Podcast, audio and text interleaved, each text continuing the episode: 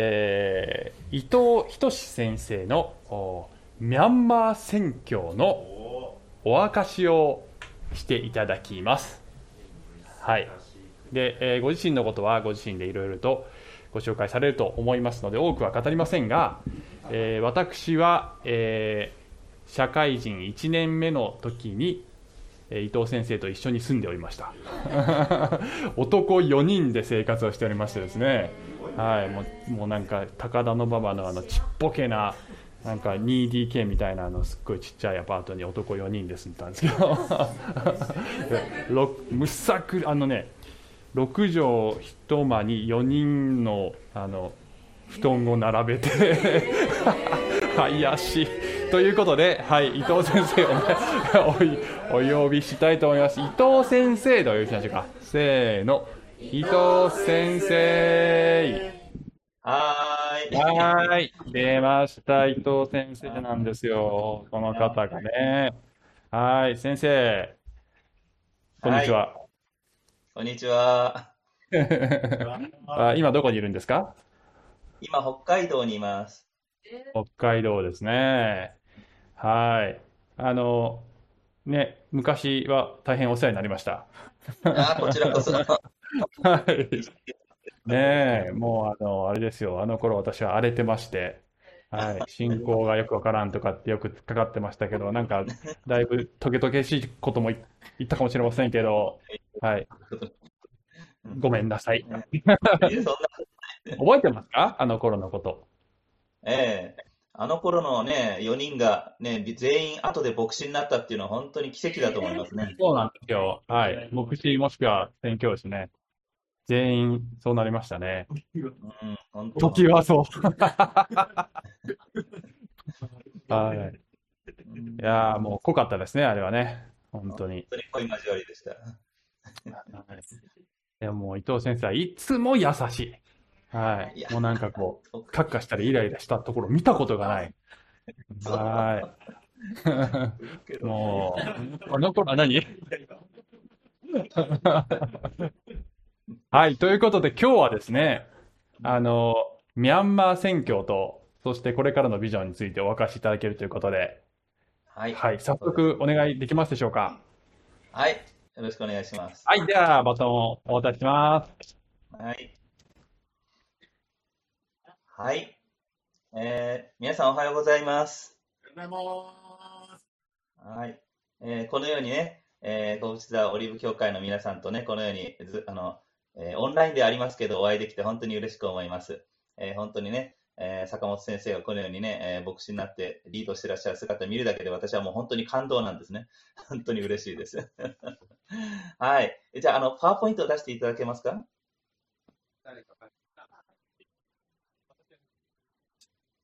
はい。えー、まず家族紹介をしたいと思います。えー、家族7人家族です。あれ？こっちか？7人。はい。えー、妻の、えー、ソジョンと言います。えー、ソジョンは、えー、名前聞いて韓国、名前聞いてわかる通り韓国人ですけど、えー、ね、日本語は私よりもペラペラです。ね、日本に長く住んでね、はい、私とね、同じ東京の教会で出会いました。はい、えー、子供7人います。えー、息子3人、えー、娘2人、ね、えー、長男ゆうき、今進学校のスタッフやってます。同じこの北海道にある進学校でね、同じ建物に住んでます。えー、2番目、長女、秋。秋は今高校2年生で兵庫県の加古川のチャーチスクールに通ってます。一人だけ兵庫県にいます。あとはみんな北海道。ね、政治、中学3年。浩二、えー、小学6年。美香、えー、小学3年ということで、えー、家族7人で、えー、一つの選挙チームです。はい。次のお願いします。はい。えっ、と、1972年、えー、茨城県で生まれました。はい。えー、そしてね、えー、父、母、姉で4人家族ですけど、えっ、と、クリスチャン家族では全然なかったんです。教会も行ったことなかったんです。なのに、ね、なんでこういうふうになったのか。ね、それをちょっと話したいと思います。はい、次の写真お願いします。え20歳、20歳の時にキリストを信じて、その後も友達も救われていくとね。あのと全くクリスチャンの友達いなかったんですけど、大学2年生の時に私のこう肩こうやって組んでるその隣の人がですね、教会に来てよって言うからね、私は、いや、私、無宗教でね、教会とか関心ないんだけど、彼が来て、来て言うからですね、まあ、しょうがなくて言ったらですね、まあ、その場で本当にこう、これは何か感じてですね、とにかくわからないけど、イエス様を信じます。ね。まあ、後からね、神罪救い、聖書のこと分かってきたんですけど、その場でも私はね、何でもやってみないと気が済まないんですね。それで、ああ、信じます。で、その時からもう、これだそして、私を通してこの、この隣の人が、そしてまたその隣の人が、次々次と救われていく。そういう、えー技を体験しました。本当にですね、イエス様の福音は、私を変えるのも奇跡だけど、その友達をも変えることができる。その友達をもね、救う、イエス様の救い。福音はすごいんだっていうことを体験したんです。はい。それでこの福音のためにね、人生捧げたい。はい。次の写真です。はいで、そうやって祈っている時に、この御言葉が与えられました。主は仰せられる。ただ、ただあなたが私のしもべとなって、ヤコブの諸部族を立たせ、イスラエルの留められている者たちを帰らせるだけではない。私はあなたを諸国の民の光とし、地の果てにまで私の救いをもたらすものとする。イザヤ49の6章、49章6節この御言葉を読んでる時にバーッと示されたんですね。ああ、これがみんなが言ってる示されるってやつか。ね、私、その時イエス様を信じてまだ1年目でした。その時に将来の御言葉、これがですね、私の人生の本当に飯、コーリングの御言葉になりました。本当に約束の御言葉。で、ここに書いてあるのは、私はあなたを諸国の民の光とし、地の果てにまで、地の果てにまで私の救いをもたらすものとするって書いてあるんですね。とするってことは、誰がするんでしょうか。ね、主がなさるんですね。自分、なんとかになる、牧師になるとかね、なんか会社員になる、なんとかになるじゃなくて、主がなさるんだ。その時私はもう両手を上げてひざまずいて、主が分かりました。私を地の果てにまでイエス様の救いをもたらすものとしてください。これが21歳の時でした。さあ、そこから私のこの大冒険人生が始まるんですね。次の写真お願いします。あー、28歳でそうちゃんと結婚。本当に感謝なことでした。ね、どうやって出会ったんですか？ってみんなに聞かれるんですね。まあ、それを話すともう韓国ドラマになってしまうので、ここでは話しません。ね、あの同じ教会の中でね、あ2人とも本当に献身者として働いてて、まあね、本当に2人とも、ね、特にソジョンは本当に世界選挙のビジョンを持って、ね、使えてる人でした。祈りの人でした。本当に紹介によってね、このように、えー本当に同じビジョンで結婚できて、本当に感謝です。ね、主にある同労者です。はい、次お願いします。そうこうしているうちに、まあ、東京で牧師をしてたんです。ところが、ね、なかなか世界選挙の道が開かれません。ビジョンは地の果てにまで全世界。でも現実は何もない。そういう中で、えー焦りと苛立ちとダウンしてた時に、そんな時でした。ミャンマーの先生が私のところにやってきたんですね。ああ、ミャンマーから来たんですか。ミャンマー大変でしょうとか人事のように言ってたんですね。それで、まあ私も世界選挙ビジョンがありますとか言ったら、その先生が何と言ったか。そうですか。じゃああなたがミャンマー来たらいいですね。私、あ、そうですね。行けたら行きます。皆さん、行けたら行きますって分かりますかね。日本人ならみんな分かるんです。行かないよってことなんですね。それがこのミャンマーの先生には通用しない。じゃあ一緒に行きましょうそれで私はその先生と3週間後に飛行機に乗って一緒にミャンマー行ったんです。3週間後ですよ、3週間後。これがバタバタバタバタしてる人に気がついたら飛行機に乗ってるんですね。これはなんでもその時私は思い出したんです。あ、8年前に、ね、私はあなたと、ね諸国の民の光とし、地の果てにまで私の救いをもたらすものとする。主がなさったその約束。8年経ってけ主が成就したんです。主は素晴らしい方です。ハレルヤ。主のビジョンは、主の時に、主の方法で、主が実現なさいます。信じますか？アメン。えアメン。ね、主のビジョン。次の写真お願いします。でも、ミャンマー語全然わかりません。ミャンマー、もう3週間ですからね。ミャンマー語でミンガラ、こんにちはをミンガラバーと言います。言ってみましょう。ミンガラバー、インガラバ。ミンガラバー？インガラバ。ああ、皆さんこれでミャンマー行けます。大丈夫です。みんな、この文字見てください。もう目の検査みたいに、丸、横、横、ね、上、下、こんな感じですね。これを読むってどうしようかと思いましたね。でもね、感謝なことに、2年、2年ぐらい経ったらミャンマー語でメッセージするようになりました。感謝ですね。はい、次写真行きましょう。アウン・サン・スー・チーさんね、本当に自宅軟禁。その頃2003年ですからね、バリバリ軍事独裁政権の時代でした。ね、そういう中でも主が道を開いてくださったんです。2010年ぐらいから民主化になってきてですね、非常に国が変わってきて、ああ、良くなってきたなと思いました。そしたら何が起きたでしょうか。2021年、えついこの間ですね、2年前に、またクーデター。ね、それで軍事的裁に戻っちゃいました。ね、またね、ミャンマーのためにぜひお願いください。ね、まあそういう向こうもあって、今ミャンマーに戻りたいけど、なかなか戻れない状況です。はい、次の写真。え行くのも無鉄砲だったけど、電動方法も無鉄砲です。ね、本当に、路傍三里ね、道端でね、君は愛されるため、でリターしてるとみんな学生が集まってくるんですね。そこでその場でバイブルスタディ。ね。はい。そのようにして伝道してました。次の写真。そうやっていくうちに、5年経って初めて、一人ね、救われて。ね。まあ、イエス様信じるって言った人が洗礼受けるのは初めてでした。5年経って初めて、感動の洗礼式でした。次お願いします。そのうちにですね、ミャンマーに未伝道部族っていうのがあるのが分かったんですね。未伝道部族と何か福音を一度も聞いたことがない部族。聖教会がない、宣教者がいない、聖書がない。ね、この3つなんです。ね全くないんです。そういう民族。ミャンマーは135の民族がいます。たくさんいますね。多民族国家。そのうちの40部族は、このような未伝道部族があって、このリストをずらーっと見たときにね、私はチャレンジを受けたんです。この民族部族のために誰が行くんだろう。ね、ここに私がおります。私を使わせてください。そういうわけで言ったのが、この次です。はい。はい。あ、これですね。どちらを助けますか？皆さんだったら。ああ、4人の方を助けますか ?1 人の方を助けますか？どっち？ね1人の方を助ける。ね。これが宣教なんです。ね。誰もいないんです、未伝道部族。1人どこじゃない。ね。だからね、行くんですね。次お願いします。そうや、それで、今まで10年住んでたマンダレーという都市を離れて、13年、11年か。ね。その後、ニャーンシエというね、奥地の村に引っ越しました。奥地の未伝道部族。ね、山の方、奥地の村ですね。次です。これで2015年からタウン用族、これも未伝道部族です。教会がない、伝道する人がいない、聖書翻訳がない。そういう民族に、行くことになりました。はい、次お願いします。どうやって伝道するんでしょうってみんな聞かれるんですね。薬と祈りで伝道。ね。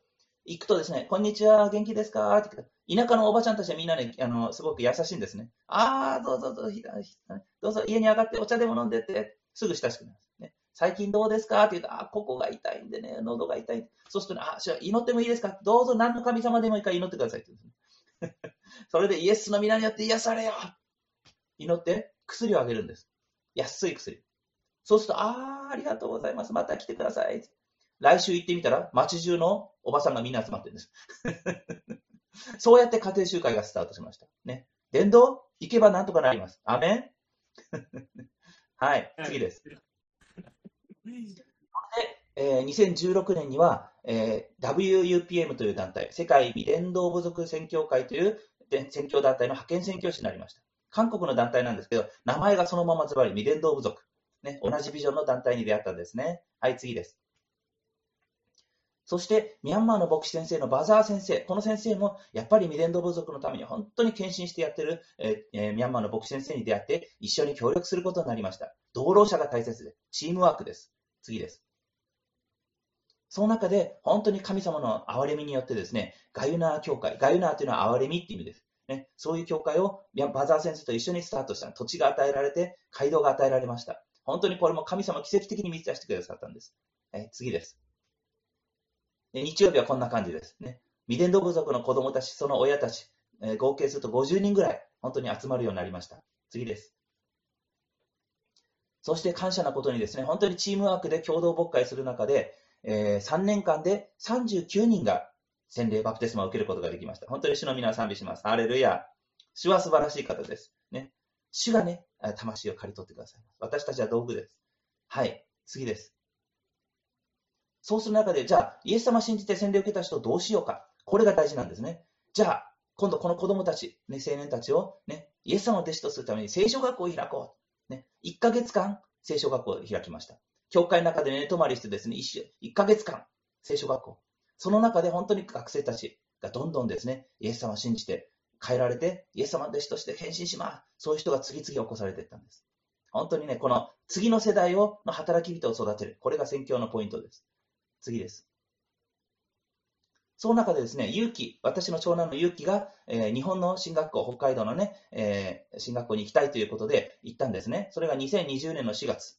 その時何が起きたかわかりますか？コロナが始まったんですね。それで私とか、わ私はミャンマーに戻ることができなくなってしまいました。それで飛行機も飛ばない。ね。まあ、それで、クソジョンと子供たちも一緒に日本に来て、日本でベースを移すことになりました。次写真お願いします。で、それでさ、日本でね、どうしよう。ミャンマーに戻ることができない。ね。そういう中で悩む中で、神様は新しい道を示してくださいました。そのですね、私が属しているその WAPM、日本あ世界未伝道部族宣教会の日本支部を立て上げてください。その本部のあの代表から言われたんですね。それいきなりです。もう2023、今年の2月からね、伊藤先生、あなたはね、日本で、この日本の教会、日本のクリスチャンを全世界に送り出す、そういうね、働きを始めてください。で、WPM ジャパン始まったんです。WPM っていうと皆さん覚えにくいですよね。こう言ってください。ダブルアップミッション。WUP アップですね。一緒にやってみましょう。指で使ってください。ダブルアップ。ね、ミッション。ね、WUPM。ね、WBC ではありません。皆さん覚え、覚えにくいからね。ダブルアップミッション。ね、ダブルアップミッションのジャパン、日本支部を今年から始まったんです。じゃあどういう働きするのか。次お願いします。WPM というのは、韓国で設立された国際超教派宣教団体、ね、未伝道部族をフォーカスにしています。私たちは2016年からもうすでに入ってたんですけど、ね、今年の23年から日本支部としてまた新しくスタートしたんです。次お願いします。これが本部ですね。韓国のダンジン市にあります。次です。あ韓国本部の方は世界14カ国31名の宣教師を派遣しています。で、これからは日本から宣教師を送り出す時代です。次です。WPM の宣教師たち、こんなにいるんですね。この間10周年やって。はい。端の方に私がミャンマーの国旗持っています。わかりますか？はい、次お願いします。で、主な活動は、とにかく日本人の宣教師。日本人の宣教師少ないんですよ。でもこれからは日本が世界宣教にどんどん出ていく時代になる。そうやって宣教師を発掘、見つけ出して、訓練して派遣する。そういう働きします。そして、えー短期宣教、ね、ね、行きたいっていう人を一緒に案内します。また世界宣教にセミナーを開催します。また、未伝道部族で、えー教会開拓している人を支援します。はい、次お願いします。で、この間ですね、その私が伝道して、あの、僕やっていた、あの、タウン洋族の青年がですね、献身して聖書学校を卒業したんです。本当嬉しかったですね。私はミャンマーに行けないけど、このようにですね、ミャンマー人のタウン洋族の未伝道部族の働き人が今どんどん起こされてるんです。次お願いします。はい。ガユナ教会のバザー先生。ね、もう迫害の中で、大変な中で、コロナの中でも諦めません。どんどんイエス様を救われる人、洗礼し、この時も5人救われました。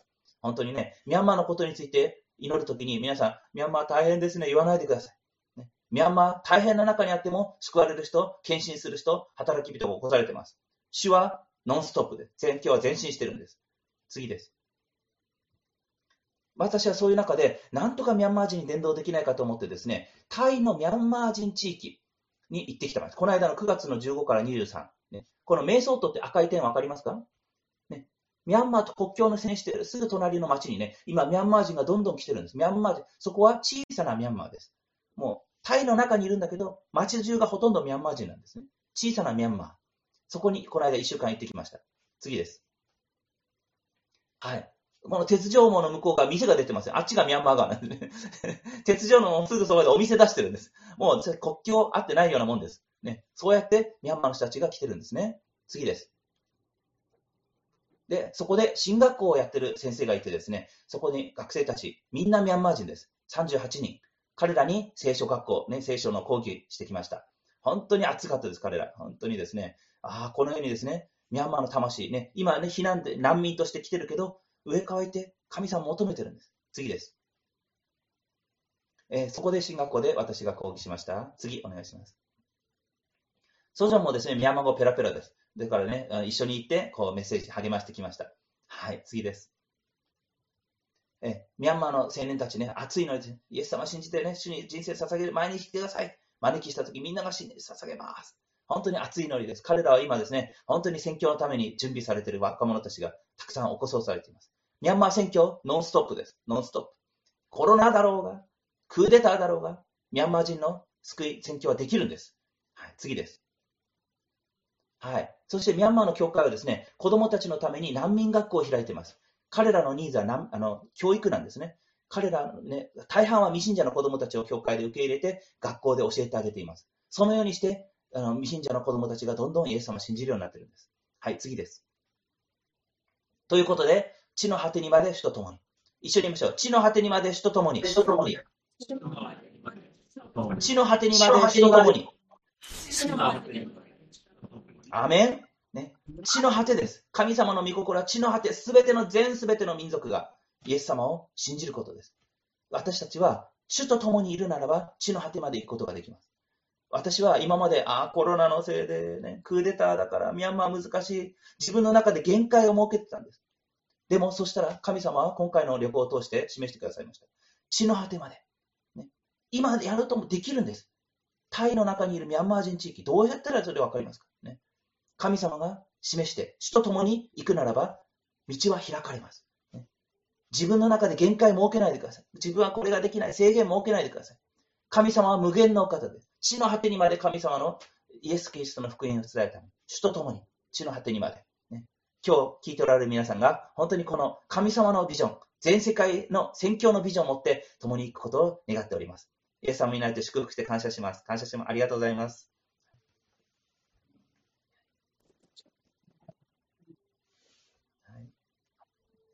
はい。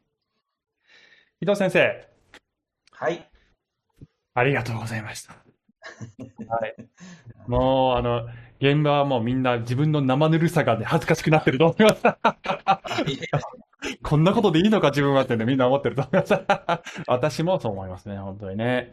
いや、本当に主は素晴らしいです。もう、あの、神様の働き、賛美しますね。あの、で、えっ、と、えっ、と、それで、あ、そうだね。この状態で次の、あの、パワーポイント私がご紹介したらいいかな？どうかな？いいですね。はい。お願いします。はい。はい。えっ、と、私に引き継いでこれ言ってくださいって言われているので、ちょっと申し上げますと、祈り課題があるということでね、えっ、と、W アップミッションと、えー WUPM ジャパンの働きを通して、日本の諸教会が世界選挙に出ていくように、日本人の長期宣教師、短期宣教希望者、宣教協力者が起こされるように、主の導くふさわしい方法でミャンマー選挙を再開できるように、これ伊藤先生自身が、えーまた行くなり、えーね、できるようにということですね。神様の方法で。で募集中ということで、えー宣教師志願者、協力協会、ボランティアスタッフ、短期選挙セミナー開催開催と。ということで、えー、E メールアドレス、ホームページ、えー YouTube で、あの、糸人チャンネルということでね、えーお持ちでいらっしゃるので、えーぜひみんな、皆さん見てみていただいて、で、えっと、こちらのあの、今この YouTube の動画説明欄にも、えーホームページのリンクを貼ってあるんですけれども、えーそこから、えー WUPM ジャパンに献金をすることができます。えーぜひ皆様あのお祈りしていただいてですねあの私たちはあ日本にいながらにして、えー後方支援することができますので、えーぜひ心を動かされた方、えー祈っていただいてあのあのお捧げ物をして支えていきたいと思うんですね。伊藤先生またはい。はい、例えばあの例えばですけど、えーオリーブ協会からあの短期選挙で、えーミャンマーもしくはこのタイのミャンマー地区にあの行きたいんですけどってなったらどうしたらいいんですか？伊藤先生になんか伊藤先生がそういうそのいついつ行きますからっつって募集をかけるのかこちらからいつ頃行きたいんですけど引率してくれますかっていうのかなんかどういう感じになるんですか？はい。え、はいあの、教会の方から、あ小淵沢オリーブの方から、何月何日に行きたいんですけど、どうですかと言ってくれれば、私たちが検討します。はい。なるほどね。はい。それは、その今、YouTube で見てえーくださっている、まあ、いろんな教会の方がいらっしゃると思うんですけど、それぞれに、あのそういう思いが起こされた方は、えー伊藤先生にご相談すれば、あそういう道をこう、導いて、えー助けてくれるということでありますね。はい。そはいはい。ありがとうございました。先生、あの、本当にお働きが祝福されますように、そして、あの、どんどん道が開かれて、えー世界中にね、あの、福音が届きますように、引き続き一緒にお祈りさせていただきたいと思います。はい。えー皆さんもう一度拍手をお願いします。ありがとうございました。